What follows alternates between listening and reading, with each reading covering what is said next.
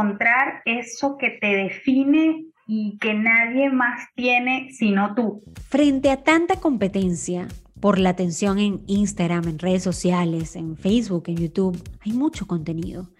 ¿Qué hace que la gente se detenga en tu contenido? ¿Quieres convertirte en la silla amarilla? ¿Qué es eso? ¿Cómo que la silla amarilla? Bueno, en esa referencia, porque eres tan diferente en un mar de opciones que por eso te vamos a contar nuestra teoría de la silla amarilla. Cómo diferenciarnos para poder ser importantes para nuestras audiencias. Ser además algo que la gente lo tome como referencia. En este Bootcamp Vero vamos a hablar del corazón, de una de nuestras metodologías más importantes, inspirada además en un libro que me gusta mucho y les voy a recomendar que se llama La vaca púrpura de Seth Godin.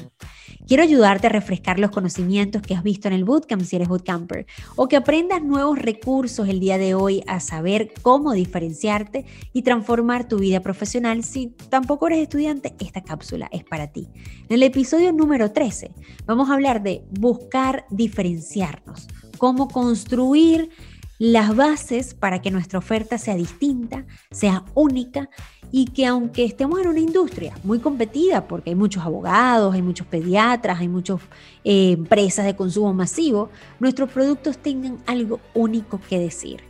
Para eso tenemos a dos personas del staff del bootcamp, a Joy Fanente y a Dismar Sosa. Ellas nos van a contar cómo podemos diferenciarnos. En el episodio de hoy te diremos qué es para nosotros los bootcampers trabajar por ser la silla amarilla, qué elementos hay que tomar en cuenta a la hora de ser diferentes y cómo convertirnos en una referencia.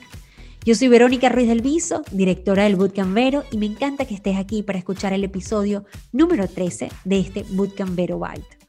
Hola, ¿cómo están? Mi nombre es Joy Faneites. Hola Joy, ¿cómo estás? Un gusto estar acá en este nuevo episodio del podcast. Edis, para nosotros también es un súper gusto. Cuéntanos, Edis, ¿de qué se trata convertirse en la silla amarilla? Es encontrar eso que te define y que nadie más tiene sino tú. Eso que te permite ser recordado, convertirte en referencia, eh, son esos elementos que llames la atención ante los demás y por los cuales siempre vas a estar presente eh, en sus mentes. Vas a ser esa opción que llegue a, sus, a su cabeza cuando hablen de algo relacionado contigo. Eso es convertirse en la silla amarilla.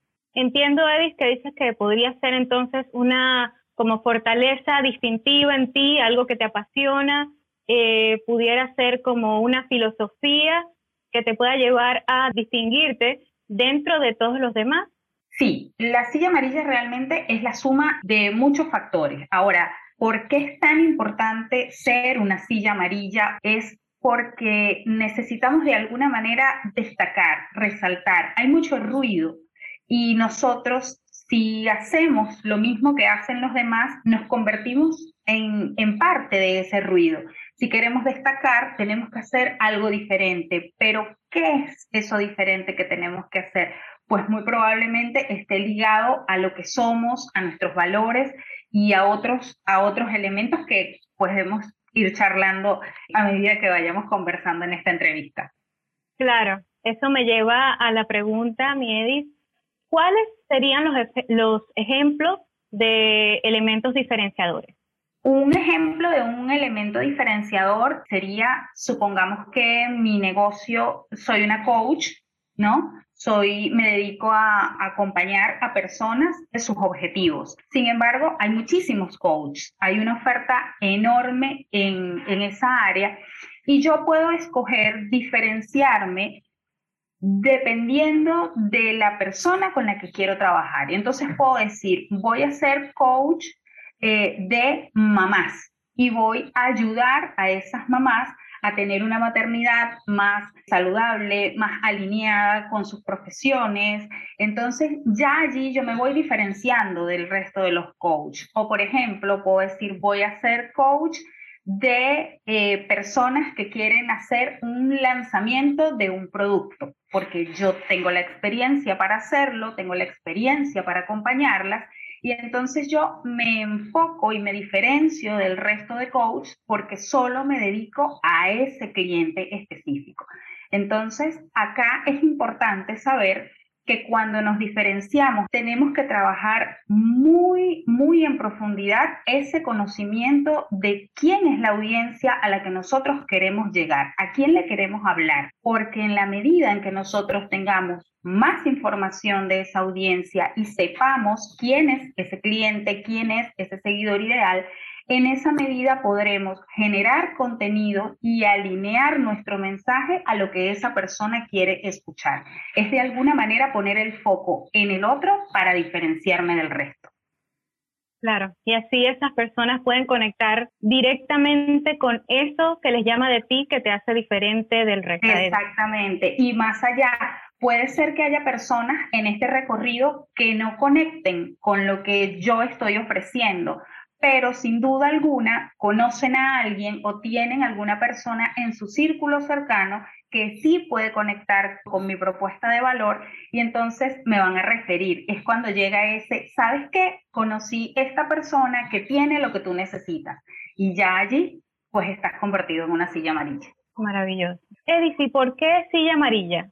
Tenemos a muchos bootcampers eh, egresados que entienden la referencia, pero quizás conviene explicar un poco mejor de dónde viene ese término que a los bootcampers forever nos gusta tanto. Ese término de la silla amarilla, debo confesar que la primera vez que lo escuché fue en el bootcamp. Yo también soy ex bootcamper, ahora guía. Cuando Vero hizo, eh, creo que fue en la segunda o la tercera clase, que habló de la importancia de ser la silla amarilla y nos contó esa historia eh, me gustó muchísimo y sentí que era un mensaje súper poderoso porque es una manera diferente de plantearnos esa pregunta que es tan importante, ¿cómo hacer para ser diferente del resto? Entonces Vero cuenta la historia en el bootcamp, pone a imaginarnos, imagínense que llegan a un estadio que está lleno de sillas verdes, todas las sillas son verdes pero en un determinado lugar hay una silla amarilla. Entonces, en medio de ese mar de sillas verdes, nosotros vemos esa silla amarilla y empezamos a hacernos preguntas. ¿Por qué será amarilla? ¿Será que hubo un error? ¿Será que fue una silla que llegó tarde? Eh, ¿Será que se acabó la pintura y no la pudieron pintar de verde? En fin, empezamos a hacernos preguntas para tratar de explicar la presencia de esa silla dentro de todas las otras sillas. Y ya el simple hecho de dedicarle todo ese tiempo a, preguntarnos y responder por qué será amarilla, pues ya se robó nuestra atención y nos hace inclusive decir, no, yo quiero sentarme en la silla amarilla. Ubicar a alguien dentro de ese contexto, entonces le decimos, mira, estoy desde donde está la silla amarilla tres filas más arriba o tres filas más abajo. Entonces, la teoría de la silla amarilla simplemente lo que te quiere decir es diferenciate, busca esos elementos que te hacen distinto para que puedas destacar. Si haces lo mismo que todos los demás, vas a ser una silla verde. Entonces, busca esos elementos que te lleven a ser una silla amarilla. Totalmente. Y también nos comenta yo también fui ex bootcamper y, y siempre recuerdo que nos dices, pero si ves todas las sillas, ¿en dónde te gustaría sentarte? Entonces, por lo general respondemos, claro, en la amarilla, porque te hace sentir como especial y es allí donde, donde realmente nace la teoría de la silla amarilla. Exactamente. En un mundo de redes sociales donde se suele pensar que lo viral atrae y que esta misma viralización de contenidos ha constituido el objetivo para muchos usuarios, marcas y negocios en Internet. Eh, ¿Me podrías contar por qué es importante diferenciarse? Bueno, primero para despertar la atención. Lo que es distinto nos llama la atención. Es como te comentaba hace unos minutos, en medio de todo el ruido, de todo el mundo hablando de lo mismo y en, y en las redes sociales, eso es muy común. Cuando algo destaca y habla de alguna otra cosa, pues nos llama la atención. Entonces, ¿por qué es importante diferenciarnos en este mundo digital? Pues porque necesitamos despertar la atención de nuestra audiencia. Tenemos menos de cinco segundos para captar la atención y si queremos recibir esa atención que no es lo mismo llamar la atención, destacar, no significa eh, publicar constantemente o subir muchas historias, no, ya eso es algo que tenemos que hacer si hemos decidido tener presencia digital. Es importante que nos diferenciemos para que podamos ser referencia en nuestro sector. Es la única manera en que podamos despertar la atención de nuestras audiencias y hacer que se queden con nosotros. Si hablamos y hacemos lo mismo que están haciendo las otras marcas, vamos a convertirnos en parte de ese ruido. Claro, y te has dado cuenta de cómo las personas hacen lo viral y otros ejemplos donde las personas se destacan por diferenciarse. ¿Tienes alguno que nos puedas comentar? Mira, yo como guía he visto muchos ejemplos en los bootcampers y muchos ejemplos buenos. Hay uno en particular que me gusta mucho y siempre lo comento en los grupos con los cuales voy trabajando y es que con todo este tema del año 2020, el cuidado personal, la alimentación saludable pasó a ser tendencia al verse con tanto tiempo en casa, pues empezaron a tomarlo un poco más en serio y fue como que abundó, de repente hubo un boom de personas haciendo ejercicios, live de Instagram, donde eh, hacían rutinas y entonces de repente tú entrabas a las 6 de la tarde a Instagram y eran todos puros lives de gente haciendo ejercicio. Sin embargo, yo tuve un bootcamper que era entrenador en un gimnasio y los gimnasios estaban cerrados.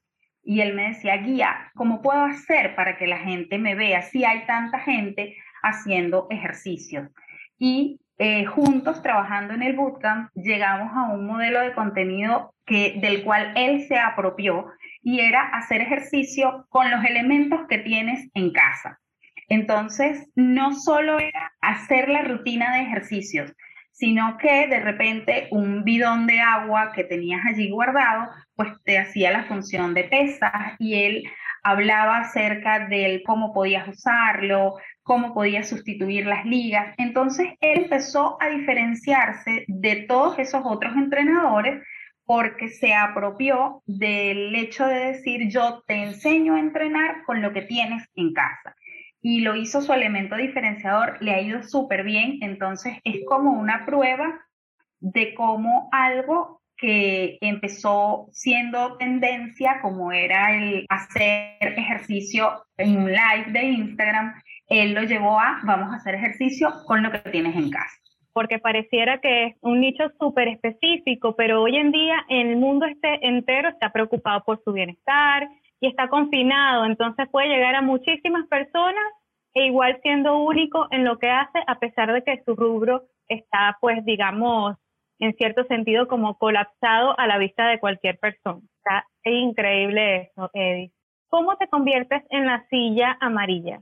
¿Por dónde empezaríamos si quisiéramos convertirnos en esa silla amarilla? Bueno, esto es algo que manejamos en el, en el bootcamp. Para mí es uno de los ejes centrales. Siempre que Vero trata este tema, les digo a los bootcampers, por favor, pongan toda la atención que puedan porque esta es la médula de todo lo que ustedes van a aprender acá. Van a aprender muchas cosas, pero esto es como la razón de ser. Silla amarilla es la suma de, varios, de varios elementos, de varios factores. Para llegar a ser una silla amarilla eh, deben darse varios factores. El primero es poner el foco en el consumidor, como te lo decía hace un momento, poner el foco en tu audiencia, qué necesidades tiene, tienes que escuchar, activar esa escucha activa y entender qué es lo que les está pasando, qué les preocupa, qué les da alegría, qué cosas le impulsan a compartir un determinado contenido, haciendo el foco en el consumidor, no solo te vas a diferenciar de la competencia, sino que vas a conectar con ellos, porque como los estás escuchando y sabes de lo que están hablando, es más fácil para ti generar contenido que conecte. Después, otro factor que debemos tener en cuenta a la hora de buscar diferenciarnos o convertirnos en la silla amarilla es desarrollar conceptos creativos. Un poco lo que hizo José, este bootcamper entrenador, y es que él pensó en una posible solución. Él comprendió a su audiencia lo que estaba viviendo, dijo, bueno, están todos en casa y debo desarrollar un concepto creativo para diferenciarme. Entonces, pensar nuevas ideas para encontrar soluciones forma parte de convertirte en la silla amarilla. Las historias que cuentas, todos los insights, todo lo que te conecte con tus seguidores, cuanto más se identifiquen con tu mensaje, mejor vas a tener ese factor diferenciador. Y eh, por último, los elementos que usas en toda tu comunicación, los videos, los colores, el diseño. Apropiate de alguno de ellos y lograrás identificarte. Entonces serían cuatro factores que pudiesen hacer o ayudarte a entender cómo puedes convertirte en la silla amarilla. Foco en el consumidor, conceptos creativos, historias, contar historias y elementos creativos que generen o que llamen la atención de ese cliente, de ese seguidor ideal. Y rápidamente voy con una preguntita. Una vez que lo encuentras, ¿tienes que quedarte con ese elemento diferenciador para toda la vida o puedes ir transformando tu visión y tu forma de ser la silla amarilla?